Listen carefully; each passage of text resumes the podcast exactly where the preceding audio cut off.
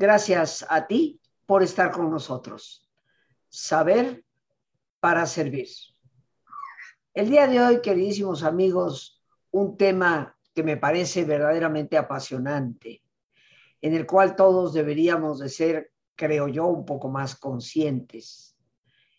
Lo hemos titulado Historia Política, Democracia y Dictadura.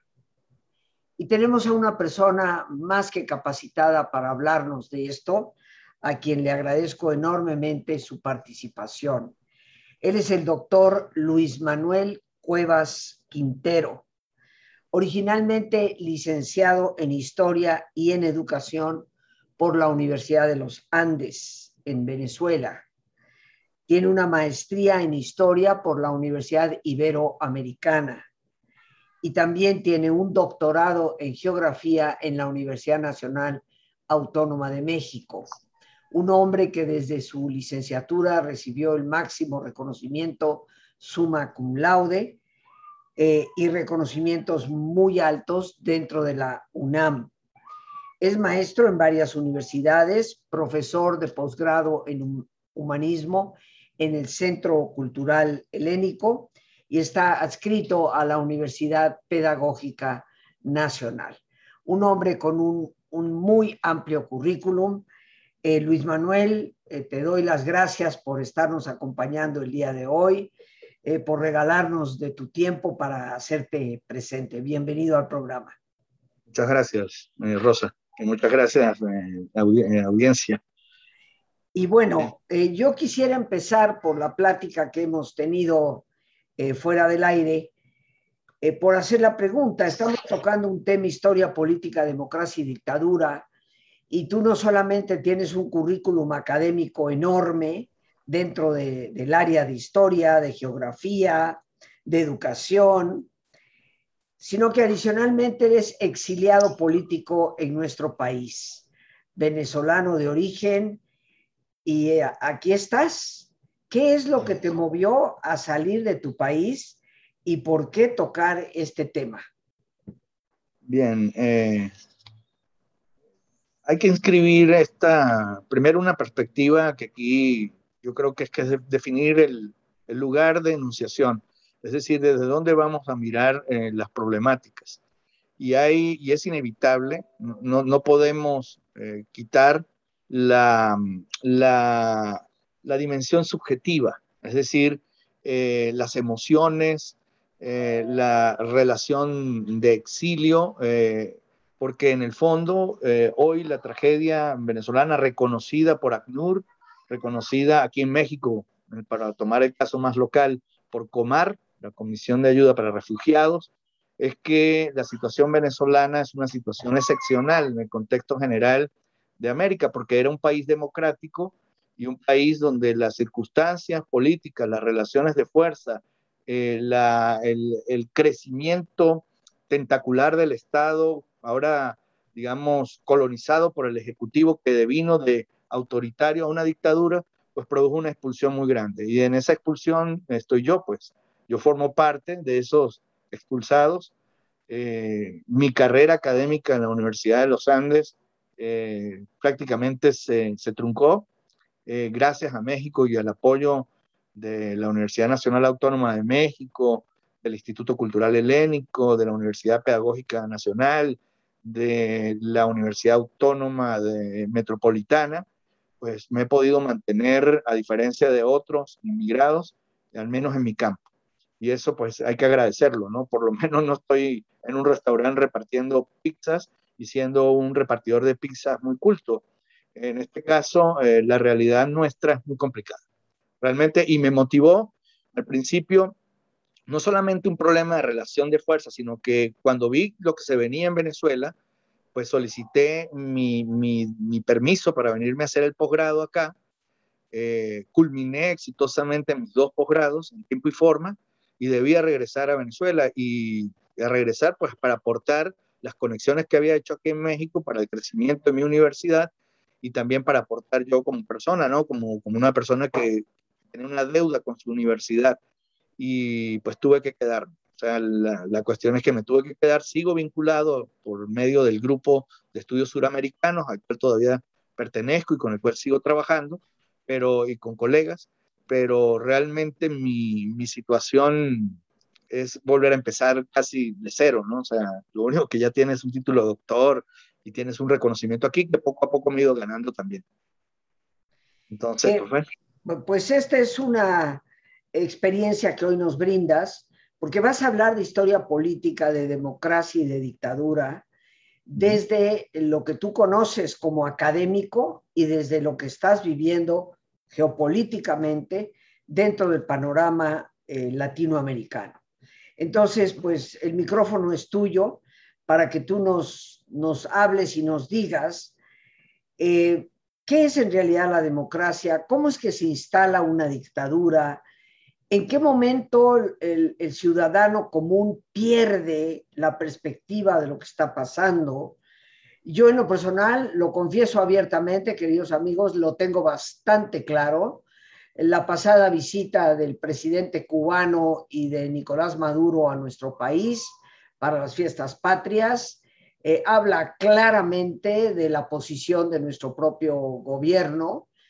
Eh, y habiendo vivido en, diversos lugares, entre ellos algunos países de Centroamérica, hoy tristemente Nicaragua, que está precisamente en el yugo de, una, de una dictadura y que conozco bien, y habiendo tenido familiares que apoyaron en su momento a un determinado movimiento revolucionario y se convirtieron ellos mismos en partícipes de, un Estado que ya no es democrático, pues yo tengo claro que México enfrenta un, un peligro grave eh, y ojalá abramos los ojos ante ello.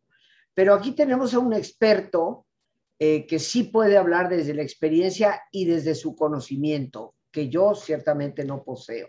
Así que el micrófono es tuyo, mi querido Luis Manuel, para que nos hables de esto. Hay, varias cosas mm, que hay que comenzar a puntualizar, sobre todo en estos tiempos donde la democracia parece haber entrado en una suerte de deriva. Es decir, eh, hay un primer fantasma, eh, esto en, términos eh, psicológicos, ¿no? Aparece el fantasma, lo fantasmático. Aparecen esos fantasmas del pasado en este presente y esos fantasmas del pasado en este presente no son otra cosa que las personalidades autoritarias, el personalismo. Eh, la, la, personalidad narcisista, mesiánica del líder que ha conquistado el poder en una, muchos llegaron por la vía normal de las elecciones, y entonces resulta que estamos en un ambiente cargado de esa atmósfera y, y es una atmósfera que ya tiene una, una por menos a partir de Venezuela, 20 años, si tomamos el corte con Venezuela. Luego, pues si tomamos un corte mayor en la duración, pues sabemos que Cuba no es una democracia, es una dictadura y que solamente la contraposición de las dos eh, frases, la de patria y muerte versus patria y vida, nos da la medida exacta de la crispación que hay entre el Estado y los ciudadanos, entre aquellos que desean vivir en libertad y un Estado que cuarta totalmente las libertades. Eso ni el, yo creo que ni el más marxista de los marcianos, con X, puede realmente eh, eh, refutar esa, esa, cuestión. A mí me preguntan amigos izquierdistas, eh, un poco izquierdistas en la distancia de la realidad concreta. Karl Kosick, un gran marxista serio, decía que hay una realidad de lo concreto y la realidad de lo concreto está realmente en la existencia de la gente común, no en la de los políticos. Yo creo que si algún marxista quiere ser fiel a su marxismo, no puede estar de acuerdo con Díaz Canel, por ejemplo. No puede estar de acuerdo con las dictaduras que son opresivas y lesivas de la libertad del ser humano. Es decir, aquí no es del hombre, es del ser humano, porque ya tenemos una ampliación grandísima y un reconocimiento de que todos tenemos derechos, todos tenemos deberes también. Pero en una dictadura, esos derechos y deberes están coartados, si no hay libertad. Hay una definición que yo traía, me encanta, yo, yo soy muy amigo de los libros, creo que eh, es lo que nos permite todavía sobrevivir en este mundo tan tan relajado en cuanto al valor de lo que es la cultura, pero por ejemplo está este texto de Bauman. En este texto de Bauman que se llama Libertad, y solamente me permito muy rápidamente leerles porque es magnífico lo que él dice. En la introducción él dice, puede usted decir lo que desee, este es un país libre. Usamos y escuchamos esta expresión con demasiada frecuencia como para detenernos a pensar en su significado. La aceptamos como una proposición obvia, autoexplicativa y que no presenta problemas para nuestra comprensión o la de un interlocutor. En un sentido, la libertad es como el aire que respiramos, y ahí subrayo, libertad como aire que respiramos. No nos preguntamos qué es este aire, no pasamos el tiempo discutiendo argumentando en torno a él o pensando en él, a menos, y ahí viene el problema, a menos que nos encontremos en un cuarto lleno de gente y cerrado donde nos cueste trabajo respirar. La respiración es fundamental en todo esto, es decir, la respiración es prácticamente el elemento fisiológico fundamental de la libertad, en este caso, ¿no? Entonces, si yo no puedo respirar porque la atmósfera política opresiva de La Habana o la atmósfera eh, eh, opresiva eh, y además lesiva de derechos humanos, como la que sucede en Caracas o como sucede en Nicaragua, entonces, pues obviamente yo no puedo convalidar eso. La ética me impide a mí participar de quienes oprimen a los ciudadanos. Eso es una cuestión que yo no jamás podré entender que alguien con cuatro dedos de frente y habiendo leído a Marx esté apoyando gobiernos dictatoriales. yo creo que América Latina, desde mi perspectiva, se ha movido desde hace algunos años a una izquierda avejentada, caduca, que ha comprobado ser eh, francamente un fracaso. Yo te comento, Luis Manuel, que yo he tenido la oportunidad de visitar China bajo Mao Zedong durante la Revolución Cultural, en la época más dura del comunismo chino, He tenido la oportunidad de transitar por Rusia y los países en ese entonces bajo la bota soviética en el periodo de Brezhnev, uno de los eh, periodos también más cruentos del comunismo en esa zona del mundo. Y he podido constatar cómo ese comunismo eh, ha ido desmoronándose porque lo único que logró fue empobrecer brutalmente a sus propios pueblos y eventualmente terminar derrumbado. Hoy tenemos una dictadura en China, porque no deja de ser una dictadura en cuanto a ciertas libertades individuales, sin embargo, abierta a la libertad en cierto sentido del trabajo y del bienestar. Tenemos una eh, China con, con un gobierno que mantiene a sus súbditos, por así llamarlos, ¿no? En el más tradicional estilo del emperador chino, eh, bajo su mando absoluto, pero con una economía 100% capitalista, que ha logrado que la China salga adelante y le dé a sus ciudadanos un estándar de vida mucho mejor. Lo mismo sucede en Rusia y los países que pertenecían a la Unión Soviética, y que hoy empiezan a ser parte de la comunidad europea. ¿Cómo es que en América Latina se ha querido regresar a un modelo que en el resto del mundo ha comprobado no ser el adecuado y ser generador de pobreza, lejos de lo que se nos dice que hay que atender a los pobres? ¿Cómo se explica este fenómeno, Luis Manuel? Hay varias posibilidades para para tratar de explicar históricamente eh, esta situación. Cuando yo hablo de la explicación histórica, estoy hablando del régimen de historicidad en el cual estamos en este momento.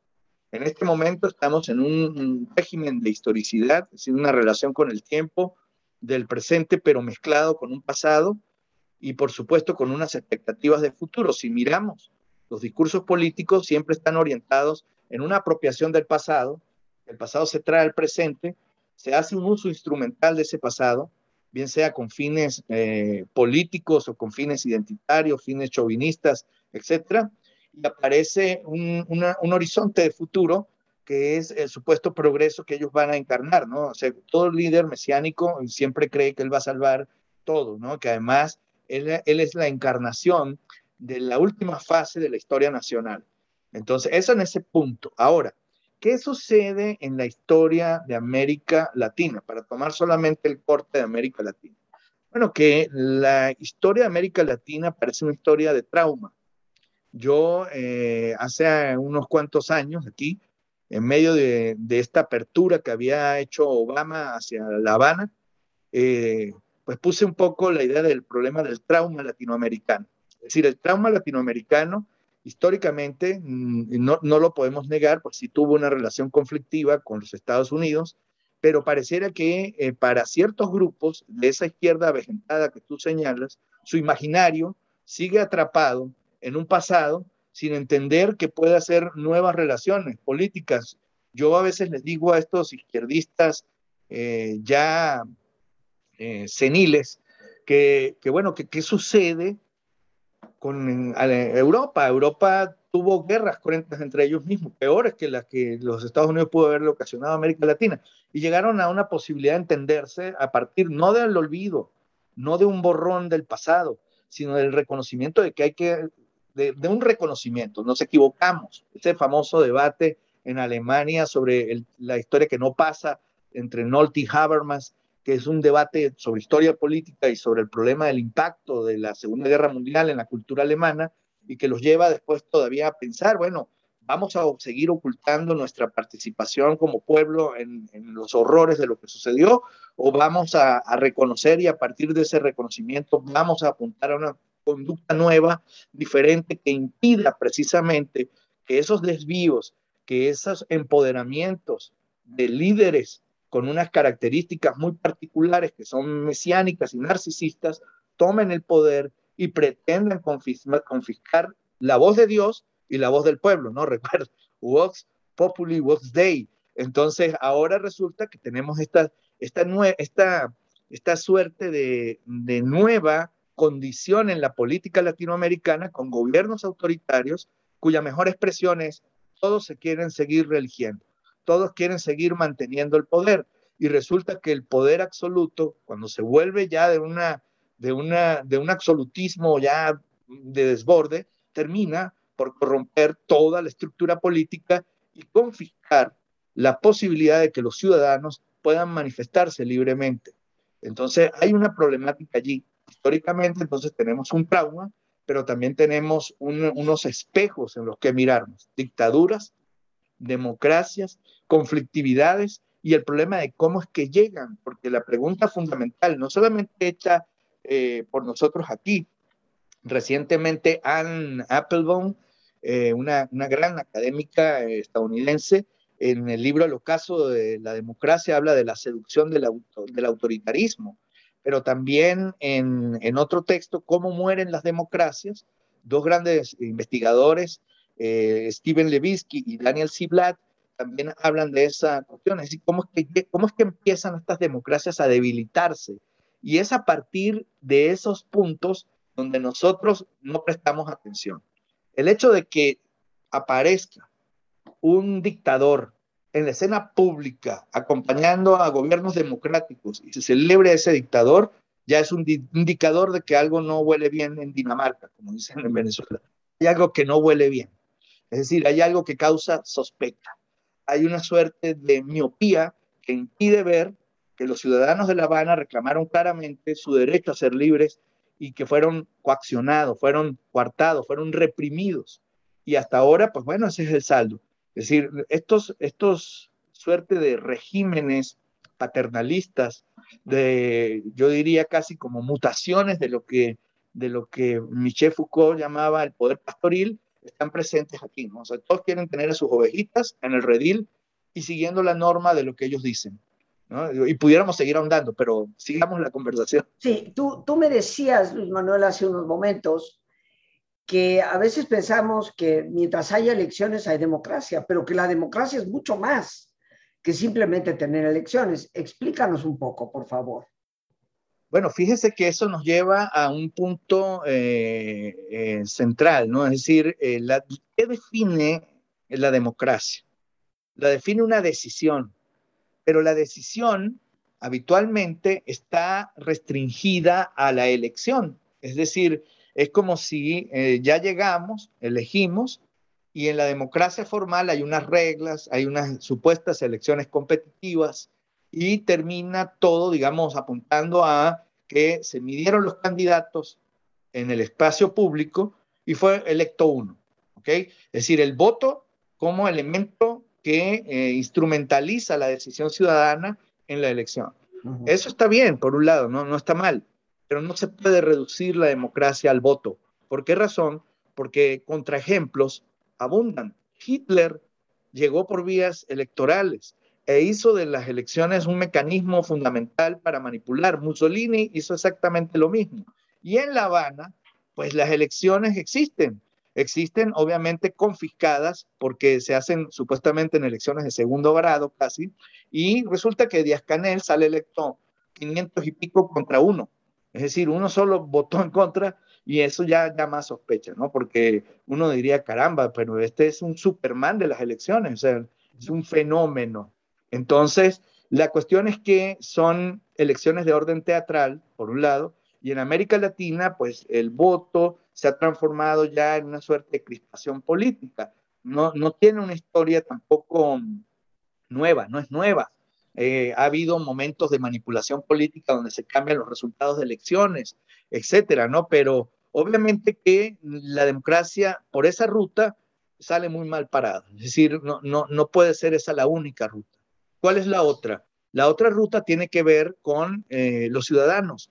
Es decir, los ciudadanos cada vez sienten que el Estado pareciera estar más lejano y que los políticos parecieran ser cada vez más teatrales. Es decir, el político se funciona con selfie, funciona con la bolsita de despensa, ¿verdad? Con la cajita de despensa y, y se le olvida lo fundamental. Los ciudadanos son seres humanos que tienen también eh, deseos, que tienen también horizontes, que también tienen expectativas y, resulta que están coartadas porque la comunicación entre el político y el ciudadano solo se limita o a relación de voto o a relación de partido. Y eso es gravísimo para una democracia, porque no se reduce a eso. Hay un interés común, hay un bien común. Y el bien común, en este caso, estamos aquí en la Ciudad de México, es la Ciudad de México y en un plano mayor el país. Es decir, ese es nuestro bien común. ¿Qué te parece, Luis Manuel, si hacemos una pausa para hacer un breve ejercicio de relajación, queridos amigos, reflexionar sobre esto que escuchamos y después regresamos para, para concluir? ¿Te parece? Me parece muy bien para, para aliviarnos un poco, respirar. Así es. Así que amigos, como siempre, les invito a que se pongan cómodos y si te es posible hacer el alto completo, el alto total, qué mejor que cerrar tus ojos y en una posición cómoda, con tus ojos cerrados, toma conciencia de tu respiración, del entrar y el salir del aire en tu cuerpo. E imagina cómo al inhalar, así como llevas oxígeno a tus células, inhalas también serenidad para tu mente. Al exhalar, así como tu cuerpo se libera de toxinas, imagina cómo en ese aire que sale también te liberas de todas las presiones y todas las tensiones. Respira profundamente.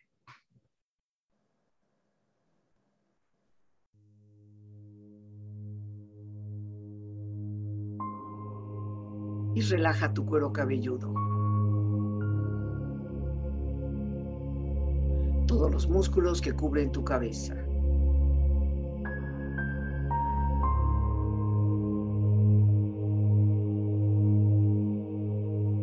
Relaja tu frente. Siente la piel, la vibración de la piel que cubre tu frente.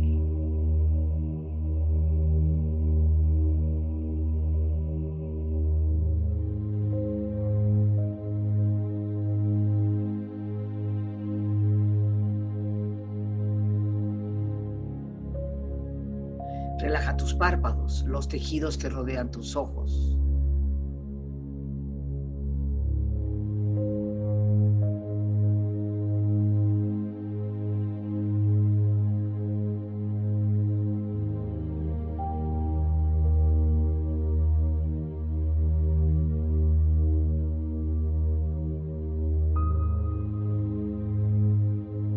Relaja tus mejillas, toda la piel, todos los músculos que cubren tu cara.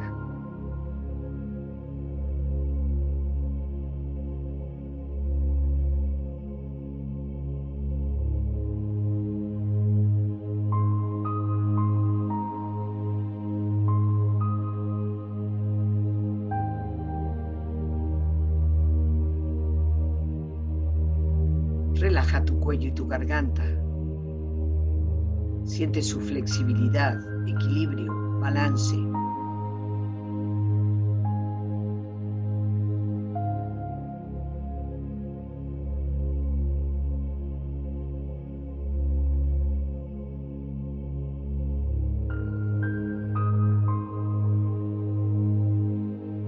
Relaja tus hombros, brazos y manos, así como tu espalda. Siente una agradable sensación que relaja todos los músculos en estas partes de tu cuerpo.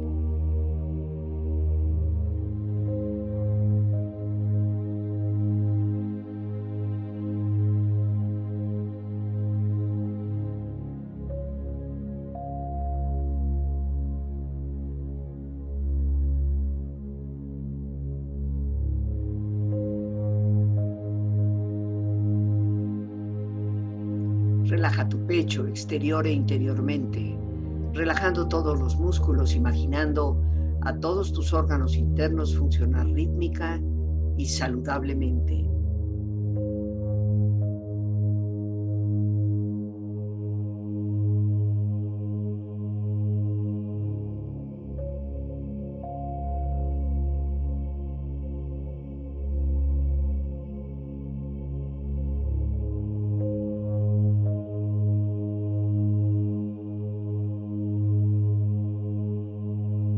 Abdomen, exterior e interiormente, relajando todos los músculos, imaginando a todos tus órganos internos funcionar rítmica y saludablemente.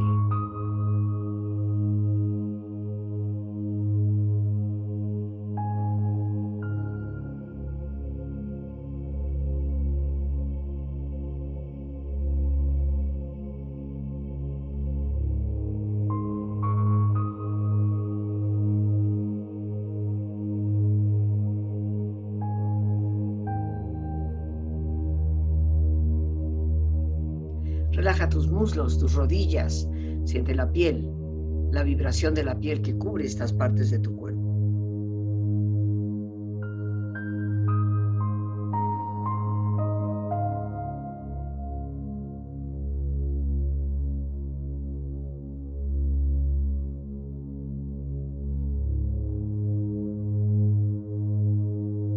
Relaja tus pantorrillas y tus pies.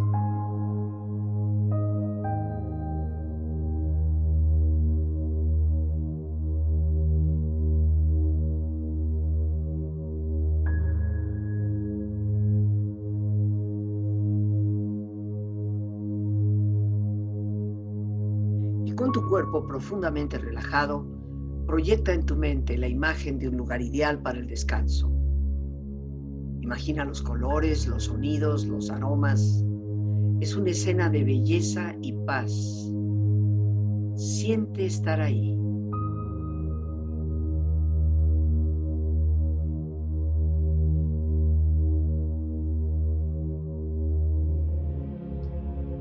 Cuerpo relajado y tu mente serena, reflexiona.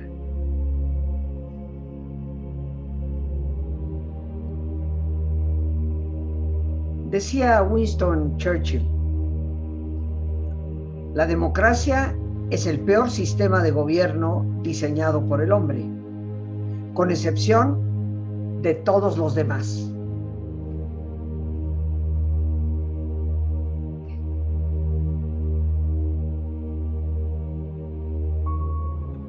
La dictadura se presenta acorazada porque ha de vencer.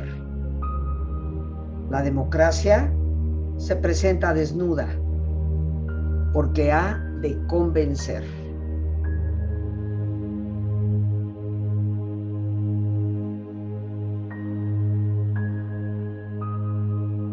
Octavio Paz afirmaba, sin libertad la democracia es despotismo.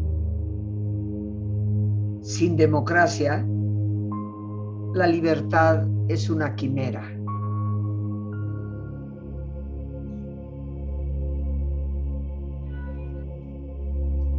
Alberto Einstein.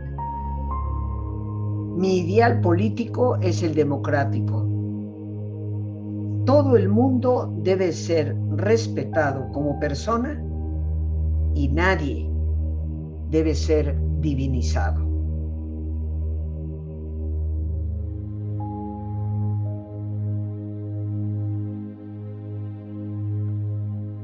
Respira profundamente.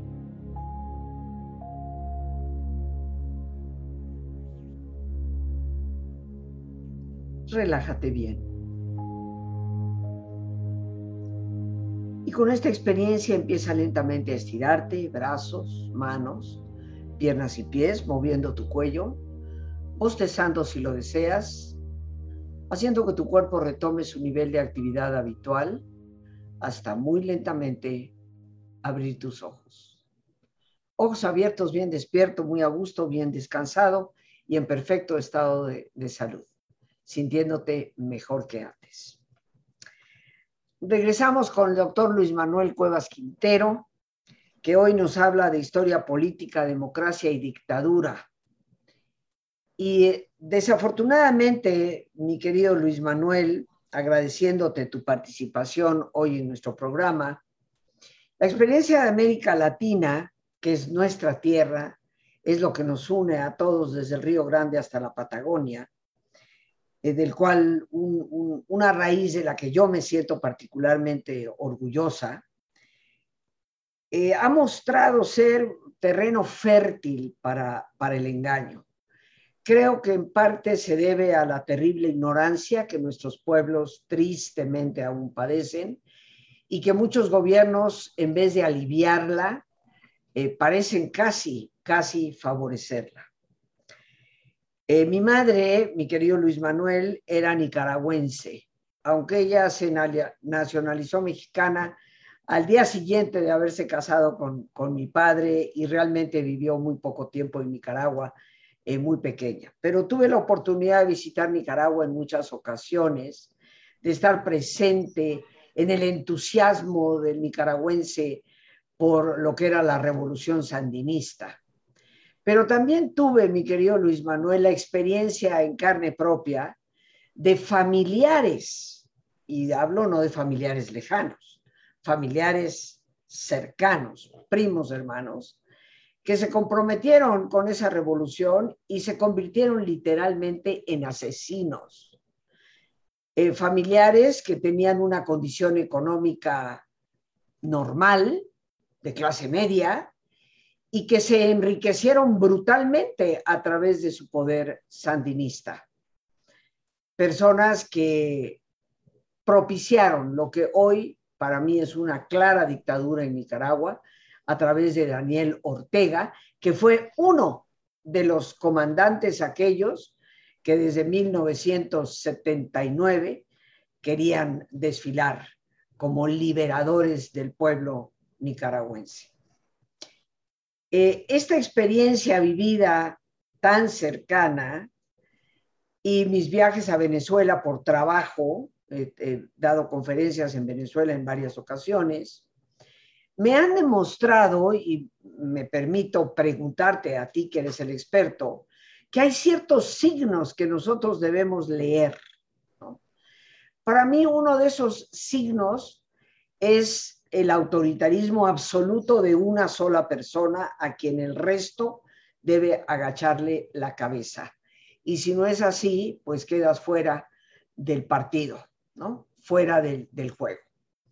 Ese para mí es un signo, el tener, llámaslo como lo quieras llamar, comandante, presidente, eh, primer ministro, autoritario. Segundo es la militarización del país. Cuando de repente es el, ejército el que lo controla todo, desde la construcción de un aeropuerto, la construcción de una refinería, el, el, detenimiento de los emigrantes, porque hoy la famosa Guardia Nacional en mi país, México, se encarga de vigilar fronteras y de controlar emigrantes en vez de estar procurando la seguridad de los ciudadanos de a pie, como pues soy yo y tantas otras personas, y como eres tú al vivir en México como exiliado político. Creo que la militarización, la figura eh, mesiánica de, un presidente, primer ministro, como le queramos llamar, en cualquier país, eh, son signos que nos hablan. Pero tú viviste como venezolano esa transición, porque desde el acuerdo de Sao Paulo, según lo tengo yo registrado, y lo que me parece alucinante, los dictados de La Habana. Es impresionante cómo La Habana ejerce este poder eh, hipnotizante a tantas personas en América Latina. Sí, hay que llegar al poder por medio de la democracia, por el voto, el voto efectivo. Pero otro signo más es el empezar a cambiar las constituciones y empezar a quitarle poder a lo que debe de ser el balance de los poderes legislativo, judicial y ejecutivo. Esa es mi visión desde mi ignorancia, Luis Manuel. Dime la tuya desde la sabiduría no solo académica, sino de la experiencia. Bueno, lo, principal eh, es que estamos envueltos en miedo. Y cuando el miedo comienza a aparecer como una emoción, puede significar alerta o puede significar un quedarse detenido o puede significar enfrentar la situación o huir. En el caso de Venezuela, que es el que me toca a mí más directamente por ser venezolano, los venezolanos han transitado por esas cuatro, cuatro expresiones del miedo. Unos han huido, es de escándalo que la migración venezolana de expulsados va a llegar a los 6 millones. 6 millones de venezolanos, de los cuales 4 millones conforman el sector profesional preparado. Es decir, si estos, no puedo emplear la palabra, no sería académica, si estos poseídos del comunismo entendieran lo que es la vieja geografía política y lo que significa el poder en la relación política, tendrían que entender que se les ha ido nada más y nada menos que una gran parte de la ciudadanía más productiva. Es decir, eh, entendiendo por producción aquí algo positivo, no solamente producción de bienes mercadiables, sino producción de conocimiento, algo análogo a lo que sucedió, por ejemplo, en España con la guerra civil, o algo análogo a lo que sucedió con Alemania y la expulsión de los judíos. Es decir, estamos en una situación grave. La situación actual no, es inédita en, la historia de América Latina. Habíamos tenido problemas de refugiados eh, a escalas menores. Los exiliados usualmente eran intelectuales y políticos en su mayor parte. No quiere decir que no hubiera de otras extracciones profesionales pero es que el grueso de esta migración venezolana ya es de escándalo, es un escándalo. Y llama la atención entonces que se pida, que se quite un embargo a una cosa donde ya está demostrada que el embargo no es, la, no el causal de la decadencia económica de Cuba. Fue, y lo voy a decir aquí con toda responsabilidad, y si quieres puedes armar después un debate con otros, me encantaría decirles claramente en su cara ¿Cuál fue el resultado de convertir a Cuba en satélite de la Unión Soviética en el periodo comunista? ¿Dónde está la bondad infraestructural?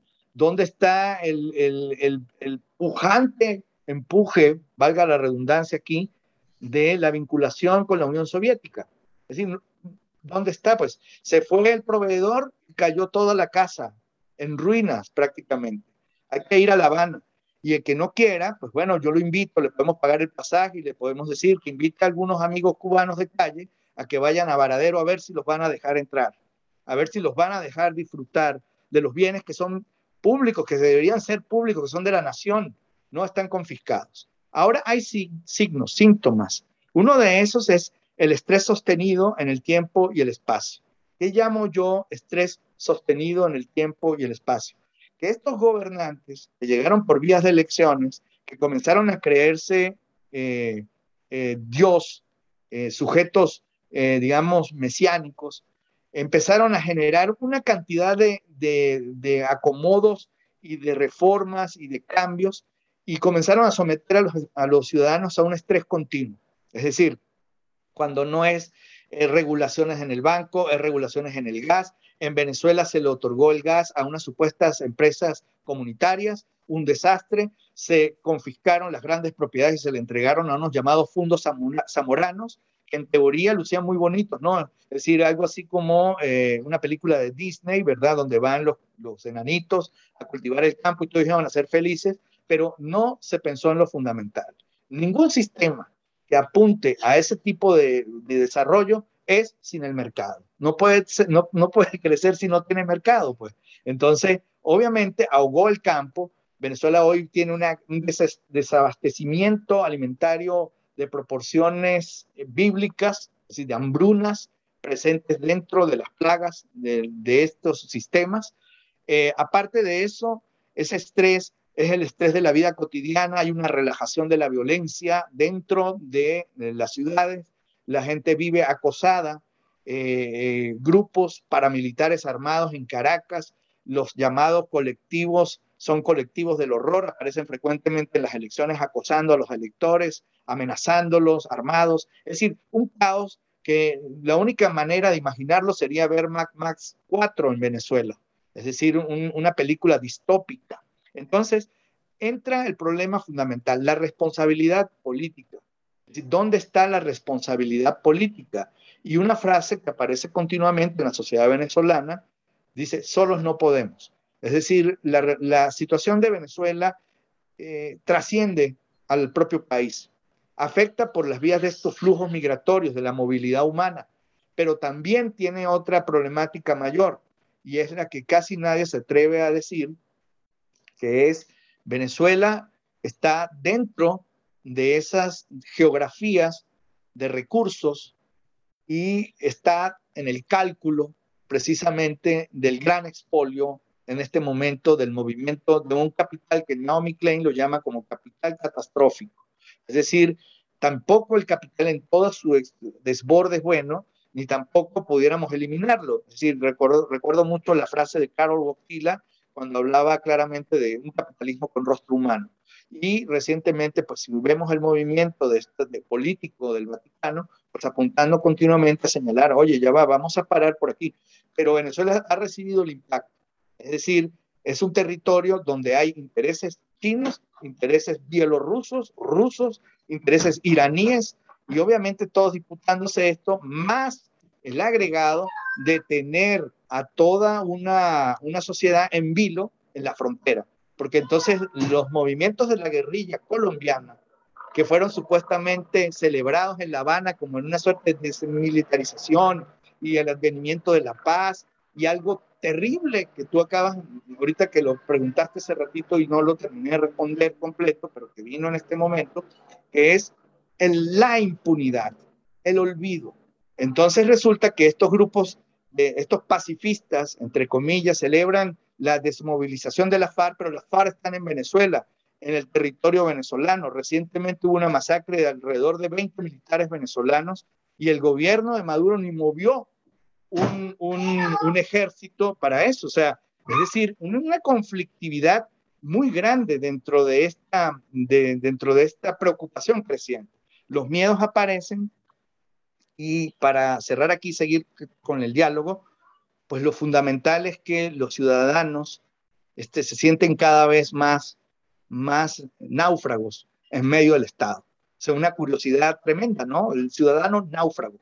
Entonces, el ciudadano que sabe que, que choca con la estructura como si estuviese prisionero de una narrativa de Kafka en el proceso, básicamente. Pues mira, mi querido Luis Manuel, desafortunadamente ya no vamos a tener demasiado tiempo para continuar, el tiempo se nos ha venido encima. Eh, yo admiro eh, esta fortaleza que tantos venezolanos como tantos millones de cubanos han tenido para emigrar por la, vía que fuera eh, para salir de lo que para ellos ha sido literalmente un infierno. yo creo que festejar eh, celebrar, aplaudir los regímenes tipo cubano o tipo venezolano, como tristemente se ha hecho en México en las pasadas fiestas patrias, pues eh, nos habla de que hay una imitación o por lo menos una intención de hacerlo y que está bastante, bastante claro. Se ponderan modelos, yo conozco gente también cubana viviendo aquí en México, un régimen y se invita a un presidente cubano que no solamente detuvo las manifestaciones con violencia, sino que asesinó a muchos manifestantes, ante lo cual nuestro gobierno ha mantenido absoluto silencio. Eh, creo que esta casi doble moral, podríamos llamarla, eh, nos debe alertar a todos y yo te agradezco enormemente tu participación. Has vivido en carne propia el tener que salir de tu país. Eh, muchos mexicanos ya están saliendo de este país. Ojalá que todos tengamos conciencia, memoria histórica, aprendamos de lo que le pasa al vecino para poner tus propias barbas a remojar. Luis Manuel, un abrazo muy fuerte. Esperamos que pronto nos vuelvas a visitar. Nos has Hay una... anteriormente con, con, temas de cultura y esperamos lo vuelvas a hacer. Bien, ahí solamente me queda darle las gracias, no sin antes señalar algo ya para abonar a esto que tú acabas de decir, que siempre quedan muchas cosas por decir, es normal, así es en todo, toda relación dialógica como la que hemos entablado, pero no puedo pasar por alto dedicar el programa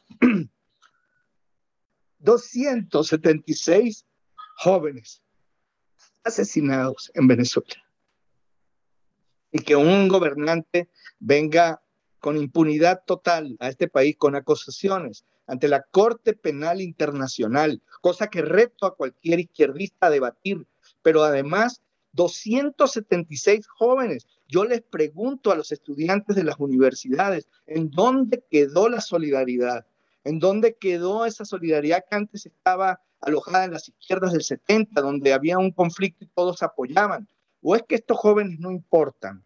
Eso es una pregunta fundamental. 276 aniquilados entre 2014 a 2019 y de los cuales todos, en su mayor parte, según los informes de la ONU y según informes de Amnistía Internacional, con impactos en órganos vitales. Jóvenes estudiantes como ustedes en la UNAM, jóvenes estudiantes como los de la UAN, como de las universidades autónomas de este país, y no hubo una protesta masiva de solidaridad con ellos. Es decir, a la orden están los informes para quien quiera, ah, no, que tenemos, es que eh, yo no soy de derecha, yo soy anarquista, y como tal anarquista no puedo, no puedo convalidar ningún autoritarismo de ningún signo. Y cierro esto ya, porque ya me emocioné, pero era inevitable. Eh, o se está, es una frase que yo siempre, eh, es mía, digo, o se está contra todo totalitarismo o no se está contra nada. Es decir, aquí no se trata ni de derecha ni de izquierda, sino se trata realmente de la posición de un estar en comunidad, de un estar en bien común, de un respeto entre las partes. Es decir, ese respeto al derecho ajeno que es la paz, que es una frase que a veces pierde su significado en manos de los políticos, entonces toma una, tesitura diferente, un, un impacto emotivo, la democracia también es emoción, es valor, es lo que dice eh, Felipe Campuzano Volpe, es decir, una democracia sustantiva, una democracia que se aloja en el valor, en la ética, en la apuesta al bien común. Y yo creo que por ahí, y ahí es donde debemos ser fuertes nosotros y estar alertas con lo que sucede en este momento en América Latina y que creo que va a tener consecuencias a futuro. Ojalá sepamos entender los signos de esta dialéctica nueva y entender que hay que estar o del lado de la libertad o no se está. pues, muchas gracias. Al contrario, no me queda más que darte las gracias al doctor Luis Manuel Cuevas Quintero por su participación. Eh, las gracias a nuestra productora Lorena Sánchez y a ti, el más importante de todos, una vez más, gracias. Muchas gracias por tu paciencia al escucharme y por ayudarme siempre a crecer contigo. Que Dios te bendiga.